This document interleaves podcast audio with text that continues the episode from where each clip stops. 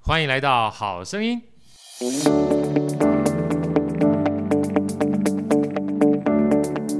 来，我们最后谈一个啊，嗯，所有的职涯，所有的团队，基本上到最后一定要为了自己的事业，或为了自己的创业，或为了自己的置业，啊对事业、对置对业、创业都一样哈，只是这个定义不一样。所以最后一个叫营收成长的策略，营收成长不一定是赚钱啦，有的时候我们可能赚到幸福，赚到各种不同的公益团体的话，他可能赚到不是大钱，但他是把自己的置业目标给做大哈。所以我们来聊聊第三个好不好？就营收成长策略，老师这堂课里面想带给我们什么样的观念、思维跟价值？好，因为有时候哈，我觉得有些问题我们是可以从不同的高度来看的。对譬如说我是一个 B to B 的业务或 B to B 的呃 B to C 的业务，我觉得都没关系。他们一定会有一种感觉，就是，哎呦，我的产品不好卖啊，对对不对？那个去外面学了一堆方法，不好卖啊，我怎么是不是不适合当业务啊？嗯，但他也许没有注意到的是一个大的 scope 是，他到底是处在买方市场还还是卖方方市场？场呀？对他没有这个概念的时候，你就会发现他根本没有办法衡量他到底有没有业务的能力。是他所有学这些的谈判技巧，买方买方市场跟卖方市场的谈判技巧是截然不同的。对，所以我觉得很多时候就是一个 business，一个事业，一个产品或第一个公司的服务是什么，它就像是一个种子种下来了，它会长出一根大树，会有盘根错节的根，对吧？它甚至会塑造里面的主管还有员工的生活跟文化。对，所以我那时候就是从这个角度来思考。有时候你从事业的角度来看，公司为什么没成长啊？定价策略有问题，嗯，你就有问题了，就不是对你个人可以去努扭力转的，对不对？对怎么努力没有用？没有用，对包含你的品相呃，消费频率够不够？它是快消品呢，还是理性型购物的商品？它的策略也不同。没错，所以其实我在这门课里面就很想跟大家说一句话，就是有的时候，好不好？有的时候，商业的本质它是凌驾个人的信念。说得好，商业的本质像我有一些朋友啊，他就是做饼干的，对做礼礼饼的，对啊，然后他其实已经做得很好了。那他就跟我说：“老师，为什么我的事业一直起不来？”我说：“呃，做礼饼啊、我说：“怎么讲？”我说：“很多的商业行为，我们从生活里面观察就好了。”我就问他说：“因为那时候是上课嘛，就我我的课都是直接现场会问答的，就是一群创业家。对，好，啊我就问现场的其他创业家，来，你们有最近有吃过零饼的啊、而且吃完的，请举手，请举手。 对，就说有礼饼还吃完的，请举手。哇，超少的！呀哎、，礼饼你有吃完全部吃完的经验吗？好像蛮少的哈。对，对，这就是一个 sign，你知道，这就是一个征兆了。一个好的商品，它会创造一个好的消费体验。对，让有一个商品它的消费体验是吃不完或没吃完，你觉得它的消费体验是好的吗？嗯，这个东西就是一个很巨大的卡点，是但是我们都不这么认为啊。但这个影响之深刻，没吃完会有口碑吗？对，就没有口碑啦，没有口碑怎么卖得好呢？嗯，对不对？我们在电商里面很简单嘛，就是我们一定会先产生官方资料，这个东西有的人叫做 BCG，叫 branding branding 的 content generator，嗯，OK，或者是所谓的 professional 的 content generator，就是专家产生出来的资讯，像这些东西都是在还没消费之前，我们可以提供给我们的呃我们的客户，让他有下单的意愿。对，但是用完了以后好不好吃，这个是没有任何文件可以产生的。对这时候就会长走到下一个阶段，叫做 user generated content，就是使用者产生出来的内容，这个叫做口碑。呀，一个转换率的大小跟口碑的数量成正比。对，像这个你就发现，假设我吃的饼干我没吃完，没口碑，记住你的广告预算就狂下，没错，转换率不会好。没错，嗯其实像这些商业逻辑太鲜明了，对吧？但是很多的时候，忽略了，没没看到，或者是视而不见，就甚至可会觉惜得了。明年应该会更好，对，然后就一年、两年、三年都在做同样的事情。我觉得很多的时候，我常说，在商业的世界里面，我们要求的是模式上面的成功，对，模式上面的成功会比营业额上面的成功更好一些些。对，因为营业额怎么成功的有两种点，第一个点是什么？就是突然来一个大客户，营业额暴增，对吧？突然来一个超强的业务，扛下公司五十 percent 的营收。但好哥这样一听，应该就觉得不妥，对吧？对，短期的，对不对？对，因为第二年，对吧？要是我业可以务走扛掉了住怎么办？结果走掉了、啊 对不对？我是大老板，对不对？我扛我扛错了你们公司七十 percent 的获利，减个价吧？对，你不减吗？所以不健康，对不对，对？所以在这里面，我谈了很多的商业模式。是，很多的定价策略，你才能从商业的逻辑层次、商业的策略层次回头看自己所处的企业，它所建构的条件，它就注定了你的生存之道，呀，对吧？那你要是逆着这个生存之道走，你就辛苦。对，顺我者生，逆对我者亡。好，我觉得刚才老师的这一段啊，其实一开始的时候，大家可能认真听到老师讲两个字啊，我觉得老师每一次这个不同的成长策略，都有不同的这个叫做金句跟金词啊，他其实讲了，除了模式之外，它有一个非常重要的两个字叫本质。对，啊，到底它的本质是什么？哈，其实像刚刚讲的，如果说本质是这个西饼买回去都没人吃，嗯或者吃不完，这本质基本上就有问题了，对对不对？你是到底是当礼品呢？没错，但礼品要吃完啊呢、如果不好吃的话，简而言之，它所呈现出来就是你没有办法把你的口碑啊，嗯，变得很好。甚至你看哦，其实光礼品这个产业，因为其实我在第三门课的时候，我是有举一些产品当做例子，是让大家去了解商业的逻辑。对，举例，光礼饼这边，它就代表好多的事情，包含是礼饼，它会有淡旺季。对，哇，淡旺季这个东西就可怕了，人家只是知道淡旺季，对吧？但是旺季这件事情，你会发现哦，旺季叫做国际大厂或国内大厂，也是狂打广告的时刻。对你要不要跳下去？你很容易被淹没的，对不淹对？没的惨了，对然后你一年的行销预算就耗在那边了，对然后到头来得到的东西毛利又不好，那请问你这样经营这样子的淡旺季型的产品，你会活得好吗？每年都是在那边缴款，对吧？那你能不能在淡季里面创造出不同的服务、不同的产品线？是不是比较容易帮你创造额外的另外一笔可动用资金？呀来调控或再投资你的事业。所以，像这些概念，其实它是有 pattern 在的，它是有个模式在的，只是很多人他身处其中感受不到，因为所有的业界的同号都跟你说：“哎呀，这没有办法嘛，我们都是被大厂淡旺季压死死的，对你吧就是必须这样做，对不对？？”对，但是我这个个性比较不这么接受，对，好不好？所以我就会跟大家讲说，你你你应该有一些应对之道吧。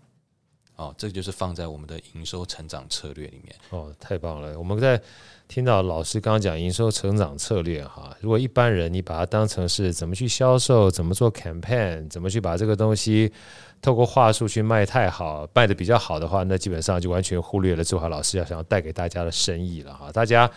听完刚老师讲的，其实一个非常重要的关键，呃，真正呢在做生意这件事情上，模式很重要。真的，但建立模式这件事情，源自于你有没有办法从观察到洞察，了解你做生意的本质是什么， 对对不对？当你了解本质的时候，再去建构你的模式，你就可以，呃，讲直白一点，不要人多的地方都去，没不要错，没错，不要没错不一。定说人多的地方，因为我们通常很容易变成自动导航系统，就别人怎么说我们怎么做，对对不对？但是别人怎么说怎么做，你就很容易就跑到红海去啦。可是在红海里面又不自知，然后一直在红海里面载浮载沉，说大家都这样废话嘛，就是大家都这样才变红海啊，对不对？所以怎么样能够跳脱不同的思维哈、就是老师刚刚一直在讲到营收成长这一块非常重要的，应该是两个两个词儿了，一个是关注它的本质，而它的本质呈现在我们做生意里面的话，就是模式。对，啊，当你找到模式，理解它的本质的时候，你才能够跳脱外界的这些迷思哈，不会在红海里面载浮载沉。真的。其实好哥，我们那么熟了，对吧？还记对得我那时候有去找你嘛？对策略思维商学院，没对吧错，。没错，没所以错那时候好哥跟我说，嗯，你这个做法不是个好生意。啊，这个其实对不对？我们我们都知道我们会看模式，对，但是我觉得哦，我觉得把模式看清楚，你才有选择。哇，这句话我很喜欢。真的，因为像我自己也知道，就是我的策略思维商学院是一个服务型的对，产品，它不是一个录好的预录课程，对，那它一定受限于人跟时间、产能跟产时能间，对吧？对，所以我 day one 就知道了。那我觉得我有两个点可以跟大家分享。 Yeah 第一个，即便我知道了模式，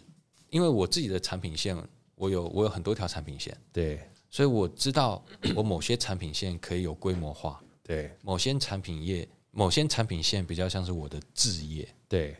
所以像策略思维商学院，我就会把它定在置业，置业，对，对不对？它有营收的上限，对吧？然后它的营运成本有一定的底在，对，所以不好经营，但是社会责任高。对，但是我有我的线上课程，可以去创造规模化的成长，那这个是我的营收的主要来源。对，所以其实当我可以看清这件事情的时候，我就可以很投入的在我要打造一个什么样的学院，而对不是赋予它，它又要大赚钱，它又要能解决很 detail 的问题哦，这有时候本质上会冲突，冲突，你就做的左右为难。对，没有啊，要是你 day one 就知道你某一个置业是就活得一般般的，那你是不是就可以有 Plan B 去做第二个产品线、第三个事业或第四个产品线来去调控你的职涯？对，所以我觉得第一个就是当我看穿模式的时候，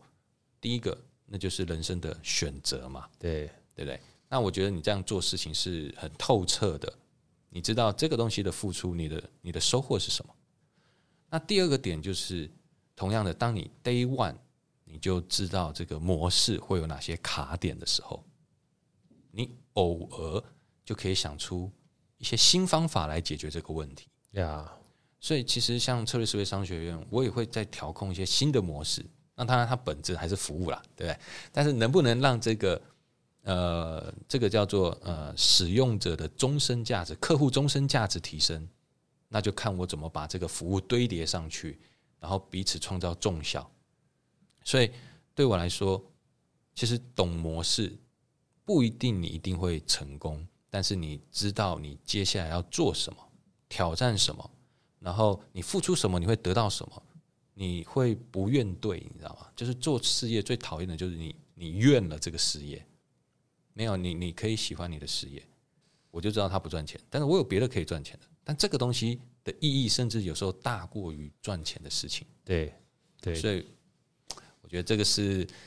跟好哥分享一下，就是这两年啊，经营策略思维商学院的一些想法。我是完全同意的啊，因为怎么说呢，就是说我喜欢老师刚刚那句话，就是你看得懂模式，或者是说你从观察到洞察之后，其实是给自己的选择权对，啊。我这样讲好了，就是说我们自己天主教说德雷莎修女啊，她基本上自己去做公益，然后把自己放在那个地方，